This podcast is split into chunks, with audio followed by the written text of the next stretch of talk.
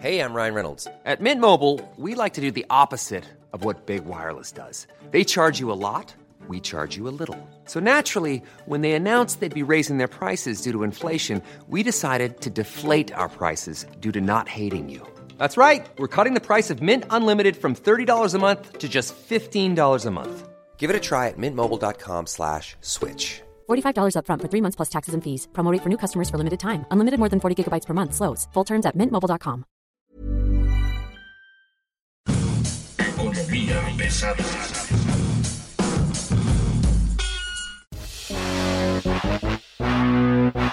Señoras y señores, niñas y niños, chamacos, chamacas, chamaques, ¿cómo están ustedes? Bienvenidos a Economía Pesada con Luis Carrujos, arroba Luis Carrujos, usted va a encontrar fácilmente en redes sociales. Como siempre es un gusto platicar con ustedes. Esta semana tenemos dos temas que me parece son muy importantes tocar. Después del magnum informativo derivado del anuncio de Tesla y los míticos 10 mil millones de dólares, que no van a ser 10 mil millones, pero ahorita les vamos a explicar cómo está la onda, y las tasas de interés y el superpeso, bueno, necesitamos un especialista que nos platique qué está ocurriendo, qué está pasando, cuáles son las repercusiones, ver más allá de lo que está pasando propiamente en la economía. Y bueno, para eso nos trajimos hoy a María Luisa Aguilar, reportera en finanzas, negocios, empresas, con 30 años de experiencia. Nada más para que tengan ustedes una idea, es de las reporteras que mejor conoció el TEMEC, pero sobre todo las repercusiones del Tratado de Libre Comercio, versión 1994, y pues ahora el TEMEC.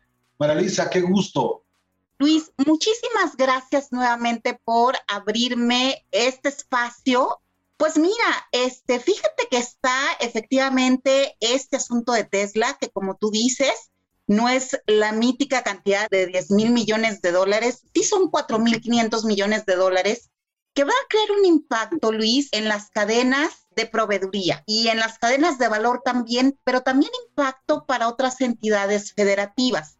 Sin embargo, Nuevo León con ellos mismos basta sobra.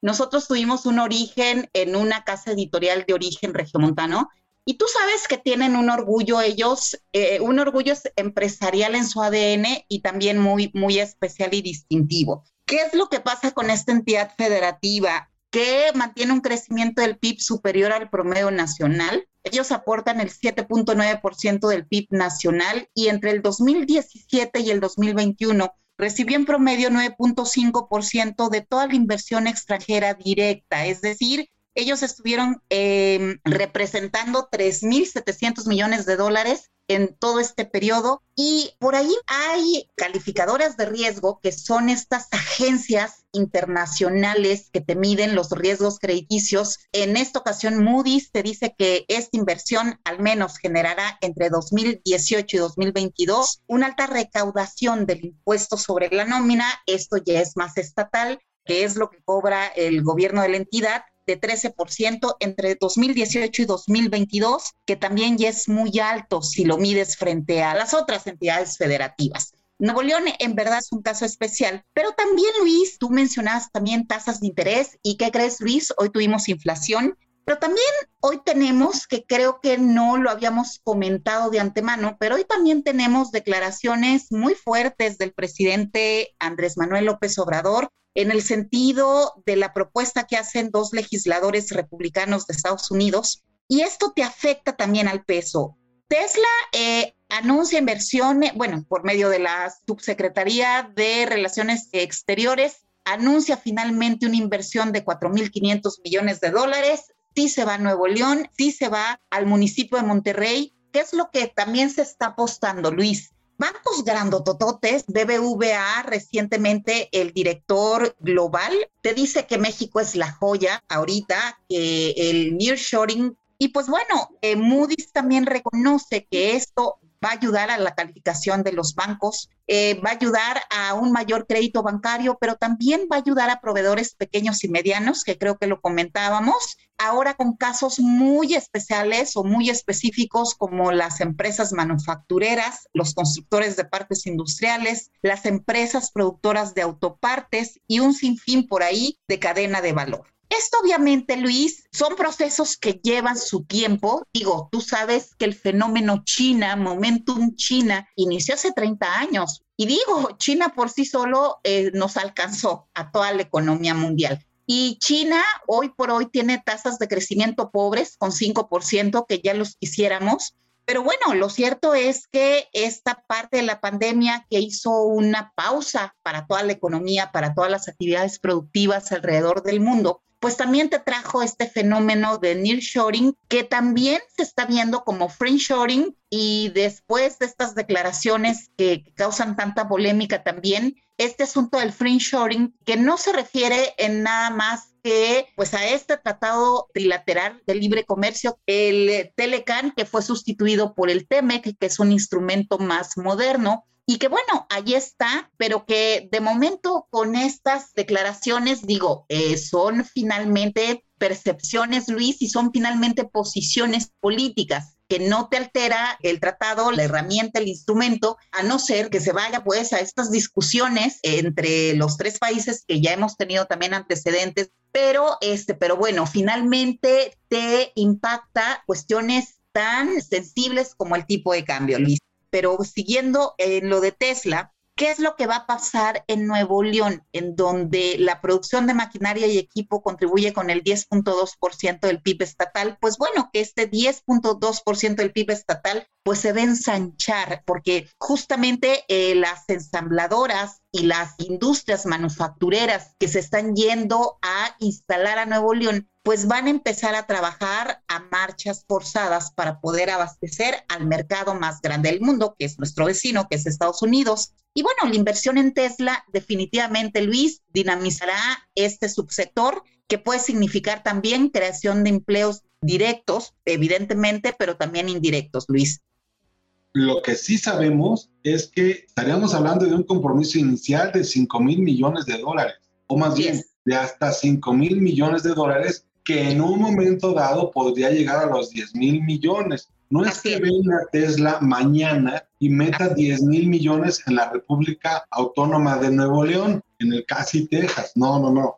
Lo que se logró es el compromiso de inversión. Estamos hablando de un clúster automotriz, probablemente uno de los más grandes, pero sobre todo de los más modernos. Estamos hablando de que, desmenuzando la información, es Tesla sí va a tener una cosa muy avanzada ahí pero que no va a generar grandes empleos, va a generar muy buenos empleos, muy bien pagados, ingenieros que van a ganar 200 mil pesos, ¿no? Pero no va a ser ahorita, va a tardar en levantarse por lo menos un par de años.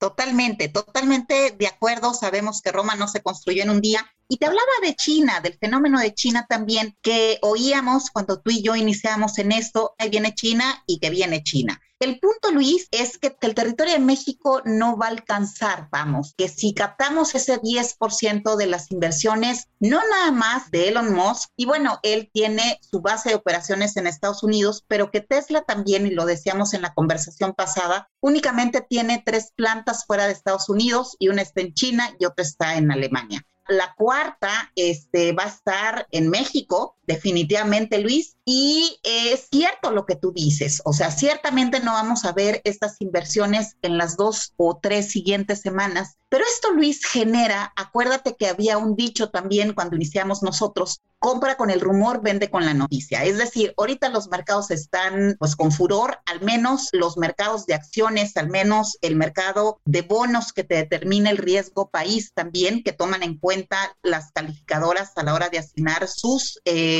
grados de inversión, que México lo tiene, por cierto, por parte de las grandes calificadoras internacionales. Eh, la calificación que mide los riesgos crediticios en un país tienen a México en grado de inversión y parece que ahí se va a quedar, Luis diciendo que el la libró, ¿no? Pese a todo el desastre económico y el cero crecimiento económico, la pandemia le sacó el pellejo a la 4T y aunque terminemos el sexenio con un crecimiento macroeconómico de 0.2% más o menos, vamos a terminar con niveles de la economía de 2016 más o menos. Ahora, hay una cosa aquí que tú mencionas que me parece maravilloso, que es esta parte de compra con el rumor, vende con la noticia. El día que se anuncia la planta de Tesla, quien le hace la fiesta no son los inversionistas. Los inversionistas ese día no le hacen la fiesta a Tesla.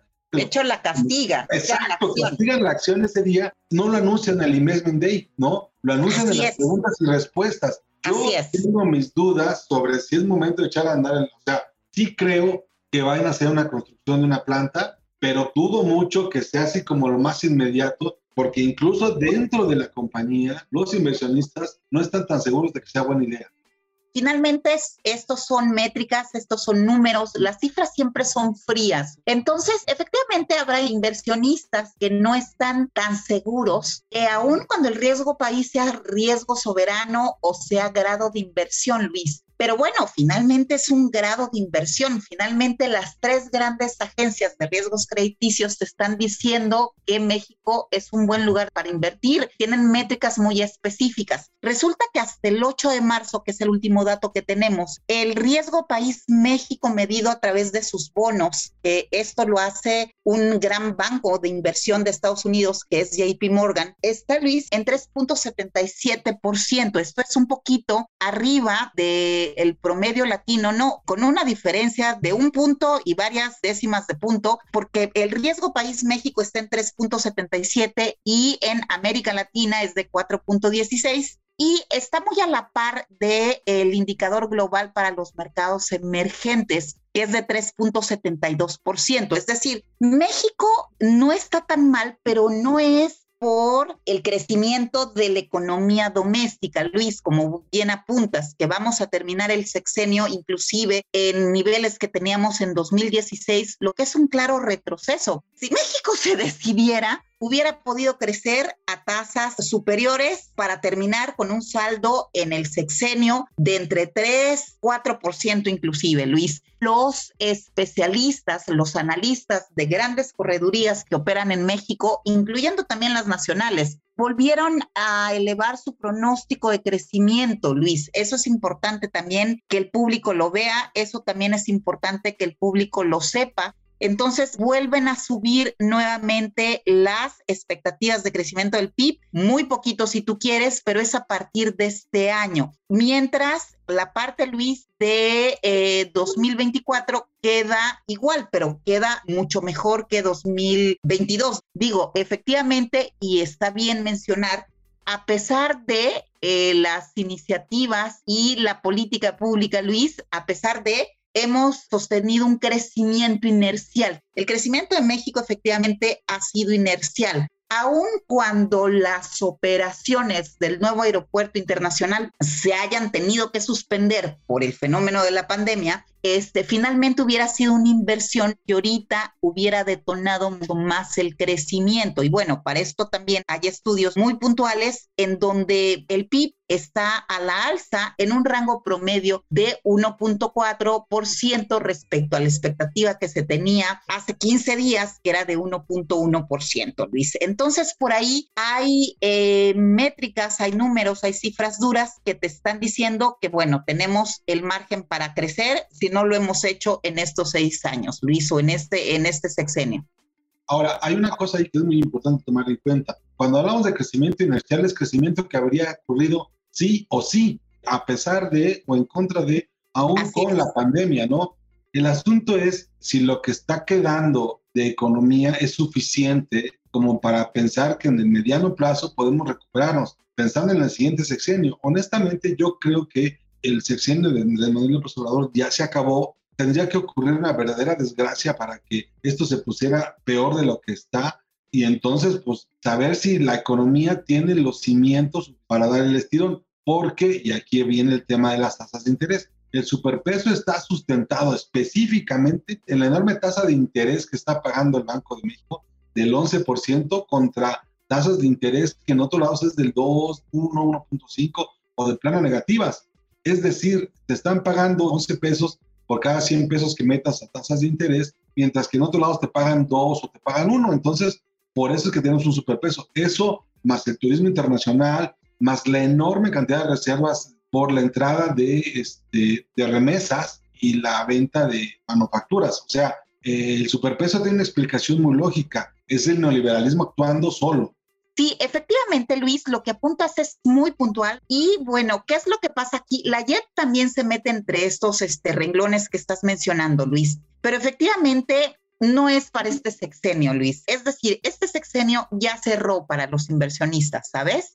Por eso es que debe de estar también cuidada los candidatos que queden de los diferentes partidos para la contienda del 2024, que ya está a la vuelta de la esquina. Y el nearshoring por eso te ofrece esta gran oportunidad, porque vas a reducir los costos, pero tampoco va a ser eterno, Luis. ¿Qué crees? Los costos del transporte hacia China con combustibles, pues comienzan también a ceder. Entonces, mientras aprovechemos el momentum de que todavía hay por ahí cierto atractivo en la parte de los fletes, eh, la podemos librar. Para la política sería muy pronto, pero para la economía no tanto. Para la economía y para los inversionistas, ellos sí están leyendo todas estas campañas anticipadas. Digo, sería muy difícil poner en manos de ellos únicamente o siendo ellos el factor principal de un determinante de un ganador, ¿no? Esto, tú sabes, se conjuga con una serie de factores que te hace un proceso electoral, sobre todo en la dimensión presidencial, pues muy complejo, ¿no? En donde sí tienes que sumar en el número de factores. Pero bueno, volviendo a los inversionistas, que es de los que hablamos, ellos ya están viendo qué es lo que va a pasar en el próximo sexenio, pues ellos ya están prácticamente en el sexenio que viene, en donde te digo, están eh, las cosas pues muy encarreradas en que sí puede haber el momentum México o cuando menos el momentum Monterrey Luis, en donde eh, si regresamos a la parte de Monterrey, pues habrá una mayor eh, recaudación en cuanto a nómina. Monterrey le va a estar aportando a la federación mayores montos también está pues esta parte de las producciones locales en ese estado. Y bueno, para cerrar también, eh, no vas a dejar ir una aportación que hace Nuevo León al país de 26%, que es la aportación más alta entre las entidades federativas. Oye, y ya nada más para terminar, tasas de interés ya llegan a su tope. es bueno decirte que hoy, hoy, hoy, la paridad peso dólar interbancaria cerró en 18.36 pesos eh, por dólar, bastante presionado a la alza, Luis, porque en la semana tuvimos un peso dólar en 17.90, niveles no vistos desde el 26 de septiembre de 2017. ¿Qué pasó? ¿Por qué se regresó? ¿Por qué de pronto el superpeso desinfló? Pues por la propia corrección del el dólar estadounidense, una corrección al alza después también de varias semanas, pero también hubieron otros factores como la propia inflación de febrero y esto fue un aliciente, pero sí y no no, Luis, porque los inversionistas eh, dicen, bueno, pues, ¿qué crees? Se acabaron las altas tasas en México, que también es relativo. La buena noticia es que bajó la inflación en Estados Unidos. La mala es que una baja inflación en Estados Unidos ya hace menos atractivo a México.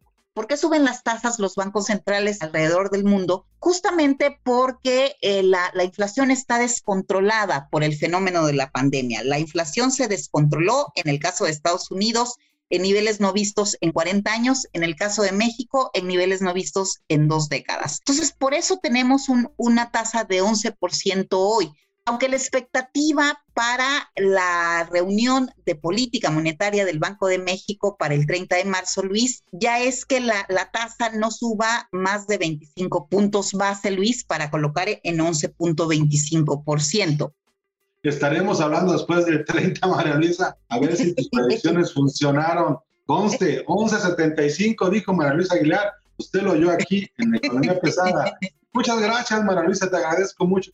Ni lo digas, por favor, un honor siempre. Pues ya lo escuchó usted en Economía Pesada. Muchas gracias, hasta luego.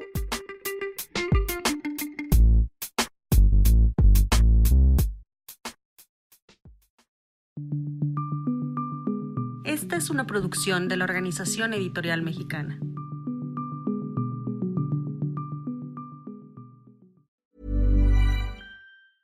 When it comes to your finances, you think you've done it all. You've saved, you've researched, and you've invested all that you can.